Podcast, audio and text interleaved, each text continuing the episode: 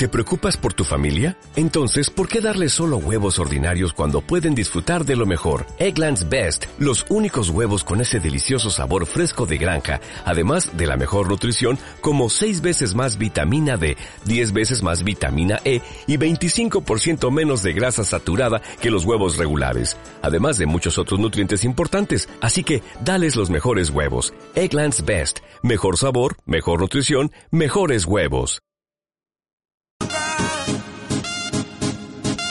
Aquellos amores que, que fueron obligados a ser separados.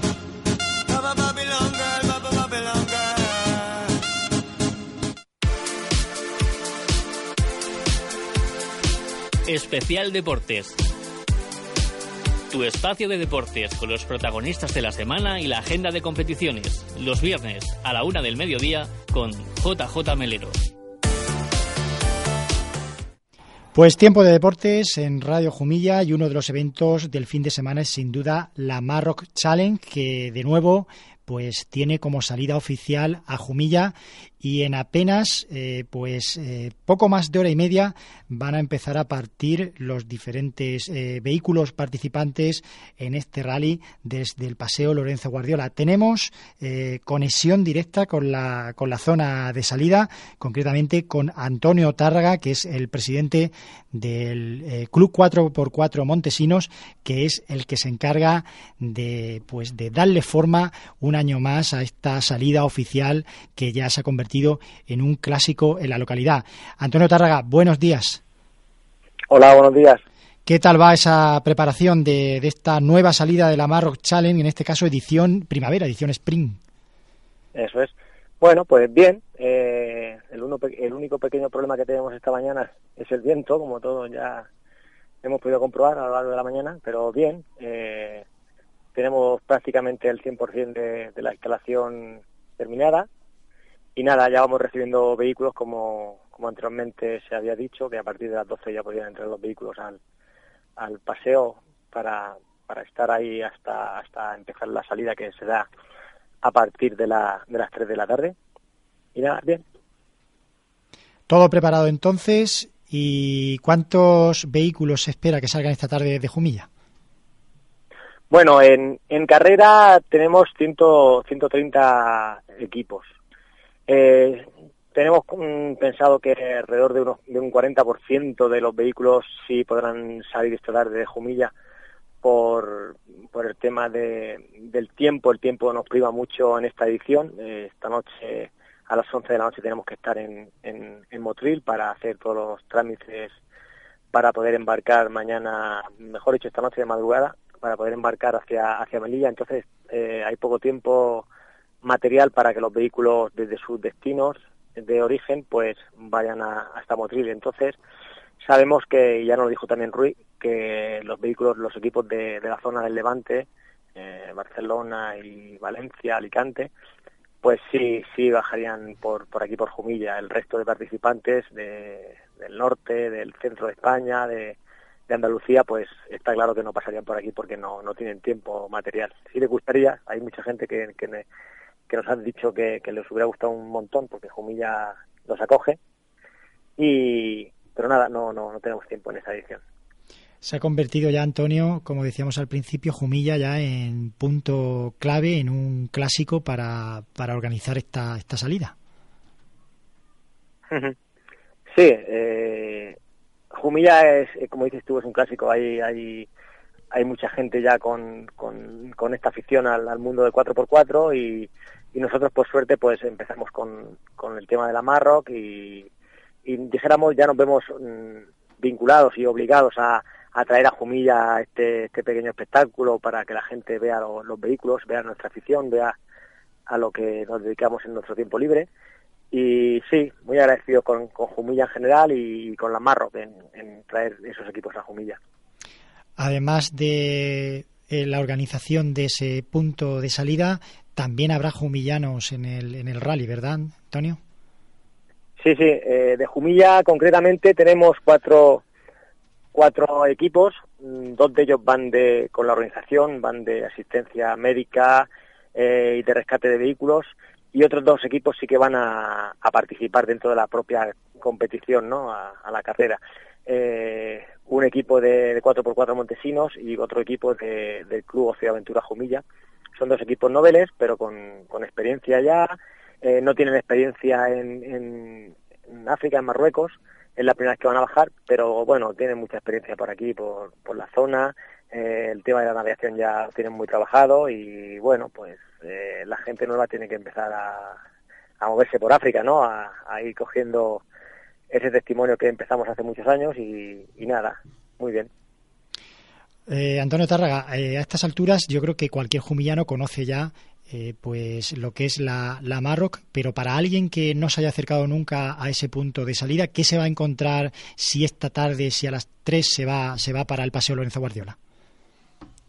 Bueno, pues eh, cualquier jumillano que, no sepa de qué va el tema o que no haya acercado nunca a ver un evento de este tipo o una propia salida de, de una actividad 4x4 por aquí por Jumilla, una ruta anual que nosotros le llamamos, por Tierra de Vinos en este caso, pues eh, son vehículos eh, 4x4 algunos, otros vehículos eh, de calle, un turismo cualquiera, cualquier, cualquier turismo, con algo de, de mejoras, con tracción solamente a dos ruedas motrices, eh, pero bueno, el itinerario de la Marroc eh, es diferente para, para los vehículos 4x4 y los vehículos de, de 4x2 que se llaman, vehículos a, a tracción a dos ruedas nada más. Eh, son vehículos peculiares, están un poco preparados, cada uno hace su, preparación, su, equipación de, del vehículo y son bonitos de ver, ¿no? Con sus, con sus, mm, vamos, vinilos, la publicidad que lleva cada equipo y son curiosos, son curiosos y son dignos de ver, ¿no? Para pasar con, con los hijos a, verlos, a fotografiarlos y cualquier persona, cualquier persona se siente siente siempre atraída, ¿no? Por estos vehículos. Pues Antonio Tárraga, mm, te dejamos que sabemos que hay mucho trabajo, que estaréis ultimando, que aunque dices que está todo preparado, seguro que queda algo algo por concretar y además si viajas tendrás que preparar esa maleta eh, o sea que vamos, te, te dejamos que continúes. Eh, como siempre suele pasar, ¿no? Eh, los que estamos ahí al pie del cañón, eh, cuando nos vamos para abajo, pues siempre nos pasa lo mismo. Eh, tenemos que preparar la maleta y en este caso, pues a mí me toca preparar la maleta, que no la tengo preparada, y gestionar el tema de, de comida, porque tampoco tampoco lo tengo preparado, ¿no? Llevo una semana con, preparando cosas y, y al final siempre somos los últimos en preparar lo nuestro, pero bueno, siempre da tiempo a todo, siempre da tiempo.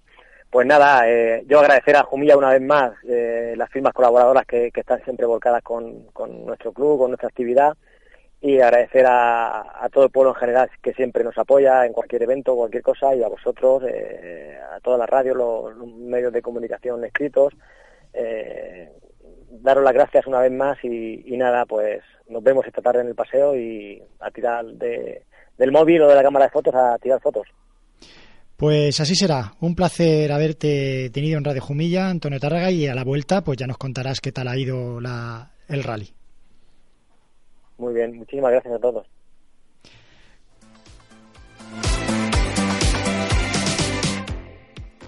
Pues ya saben, en apenas hora y media, esa Marrock Challenge en su edición primavera 2018 parte a dirección Marruecos, pasando por Motril para coger el barco, donde los ciento y pico vehículos participantes eh, se incorporarán pues a la competición que comienza mañana. Eh, oportunidad de ver a la mayoría de ellos, como decimos, desde las 3 de la tarde en el paseo Lorenzo Guardiola. Fin de semana ya de Semana Santa, pero que cuenta con multitud de eventos deportivos en la localidad mañana sábado. Son varios los partidos de fútbol que están preparados para disputarse en el municipal eh, de césped artificial Antonio Ibáñez a las 10 de la mañana abrirá la jornada eh, dos equipos de categoría Benjamín. Primera Benjamín de la escuela se enfrentará al Ronda Sur y el segunda Benjamín B también de la Escuela Municipal de Fútbol Base recibirá al Buyense. A las once y media otra doble cita. Por un lado, el primer alevín de la escuela se medirá al Ciudad de Caravaca y también a la misma hora eh, habrá derby del altiplano entre el segundo alevín de la escuela B y el Ciudad de Yecla. A la una del mediodía será protagonista el primer cadete de la escuela que se enfrentará al Vistabella de Alcantarilla y ya por la tarde a las 4 se disputará el encuentro de primera juvenil entre la Escuela Municipal de Fútbol Base Jumilla y el Club Deportivo Plus Ultra. Cerrará el sábado en lo que a fútbol se refiere en ese municipal Antonio Ibáñez a las 6 de la tarde el choque entre el cuarto distrito de Segunda Juvenil y el Cejín Deportivo. Más deporte en el pabellón municipal Carlos García, fútbol sala, encuentro de segunda división B del grupo cuarto, cuatro y media de la tarde, Club de Fútbol Sala Jumilla, Talavera, que es el líder de la categoría. Y a continuación, a las siete menos cuarto, 18.45, el cadete masculino de la Escuela de Bodegas Carchelo se enfrentará al Roldán Atlético. Para el domingo mm, habrá también fútbol por la mañana a las 10 a las 10 eh, sobre el césped artificial de Municipal Antonio Ibáñez, Escuela Alevín eh, C de segunda categoría frente al Ceutí Atlético. Y en el pabellón municipal Carlos García, baloncesto, encuentro de segunda autonómica a las 11 de la mañana entre el Club Baloncesto Jumilla y el Rayo Moratalla. También el lunes eh, queda reservado uno de los choques de fútbol de esta jornada, cinco y media de la tarde en el césped artificial del Municipal Antonio Ibáñez, Fútbol Club Jumilla Abarán de segunda juvenil. Y hablando del Fútbol Club Jumilla, también estaremos pendientes de lo que haga el equipo de segunda división B en ese choque trascendental que se disputa mañana sábado a las seis y media de la tarde en el Cartagonova frente al actual segundo clasificado de su grupo cuarto de segunda división B, el Fútbol Club Cartagena. Las 13.30 de, del mediodía a la 1.30 eh, es hora de cambiar y dejar los deportes para dar paso al informativo del mediodía de Radio Jumilla.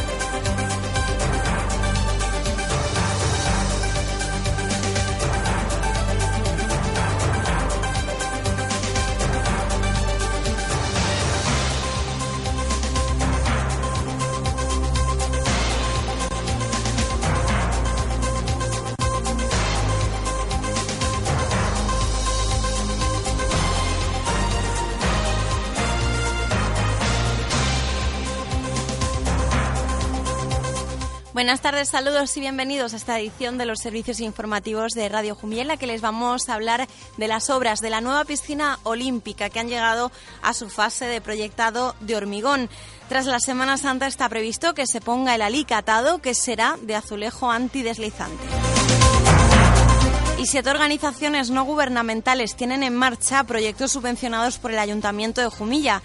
La Concejalía de Cooperación concedió ayudas por valor de 20.000 euros que están sirviendo para llevar a cabo diferentes proyectos en países de diferentes continentes. Hablaremos también de las próximas actividades para este fin de semana.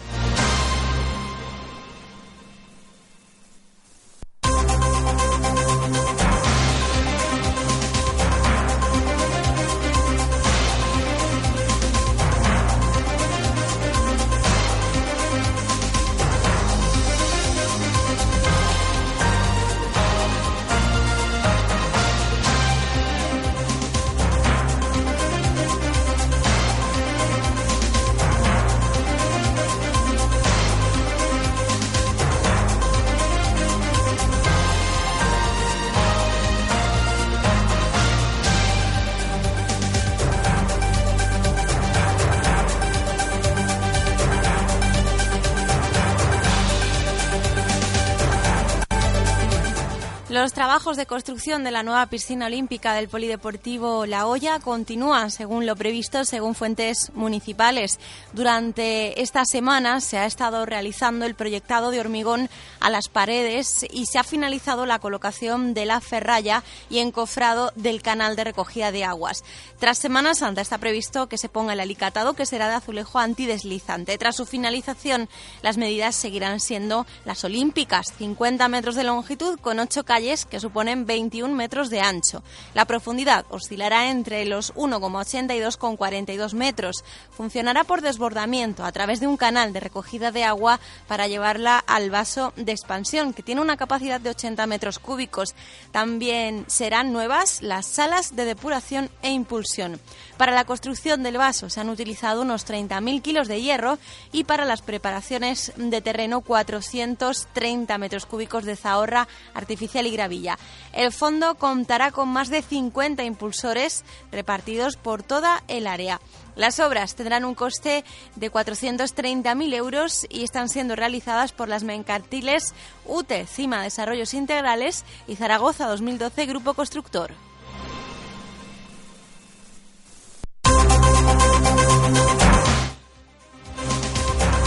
Más cosas. Un total de siete organizaciones no gubernamentales tienen en marcha varios proyectos subvencionados por el Ayuntamiento de Jumilla con 20.000 euros que han sido repartidos por la Concejalía de Cooperación en concurrencia competitiva. La concejal del área, Lucía Jiménez, ha dicho que se establecieron dos líneas de subvención distintas. Una para proyectos locales, con la que se pretendían llevar a cabo en el municipio acciones de sensibilización y educación, y otra segunda línea para proyectos internacionales cuyo objetivo era satisfacer las necesidades básicas de colectivos o zonas desfavorecidas. En la línea de proyectos locales se otorgaron 600 euros a Sonrisa Saharaui para su proyecto Vacaciones en Paz, para colaborar con la acogida temporal de niños saharauis en julio y agosto. En proyectos internacionales, Manos Unidas recibía casi 5.000 euros que están sirviendo para la construcción y equipamiento de un centro de formación en Burkina Faso. A Acción Sin Fronteras se le entregaron 4.500 euros para un proyecto en México que está aportando medidas preventivas, atención y protección de mujeres indígenas que sufren violencia de género en el estado de Tlaxcala y por fomento de la equidad de género y de los derechos humanos. Por su parte, el grupo misionero fue subvencionado con más de 3.000 euros invertidos en formación y atención sociosanitaria a madres adolescentes en Ecuador. A Del Wende se le aprobaron 1.800 euros, también para colaborar con un proyecto en Ecuador en este caso en un hogar y en un taller de niños. La ONG Ayuda a los Niños de Bolivia recibía casi 4.000 euros para fortalecimiento socioeducativo de niños y jóvenes y Nuevos Caminos, Nous Camins, está invirtiendo 1.300 euros en la construcción de letrinas en República Dominicana. Lucía Jiménez, la concejal de Salubridad Pública y Cooperación, ha dicho que se pretende continuar con este compromiso solidario en el próximo presupuesto municipal y dotar la partida de ONGs para que puedan optar de nuevo a subvenciones para cooperación internacional.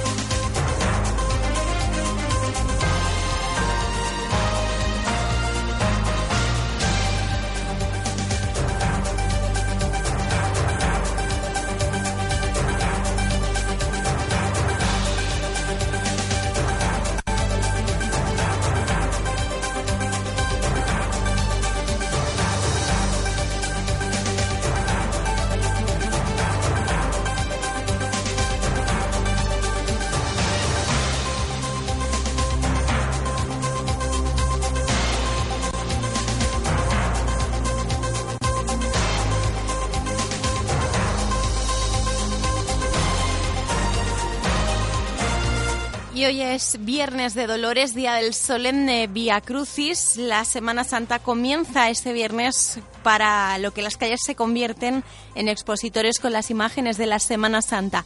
Altares montados con arte y sentido popular e imágenes en sus tronos para ser contempladas de forma distinta, como se podrán ver cuando vayan en procesión.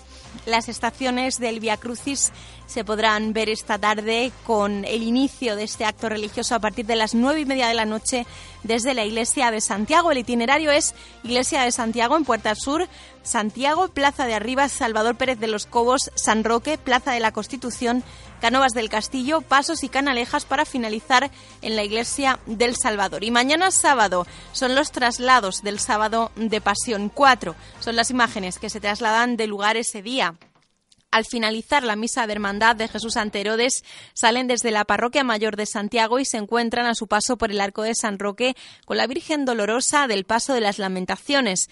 En este lugar se realiza la reverencia y continúan todo el camino hasta la esquina de calle Pasos con el Rollo, donde se incorporarán la coronación de espinas del Cristo del Exceomo, que les acompaña hasta el destino final, que es el Real Pósito. Este último, que viene de la parroquia de San Juan, ha recibido culto en los días de Cuaresma para ir a su capilla e iniciar los preparativos de la cofradía.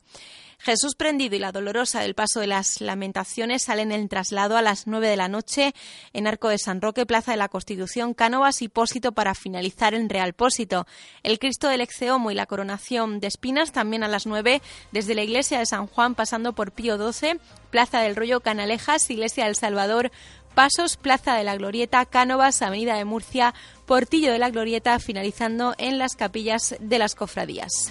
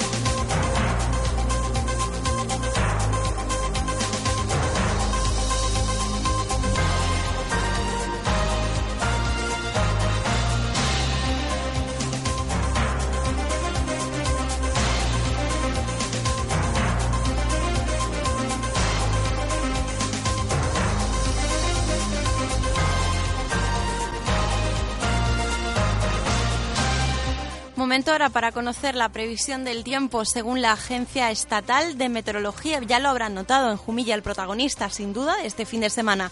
Y ya se empieza a notar en la jornada de hoy. Es el viento.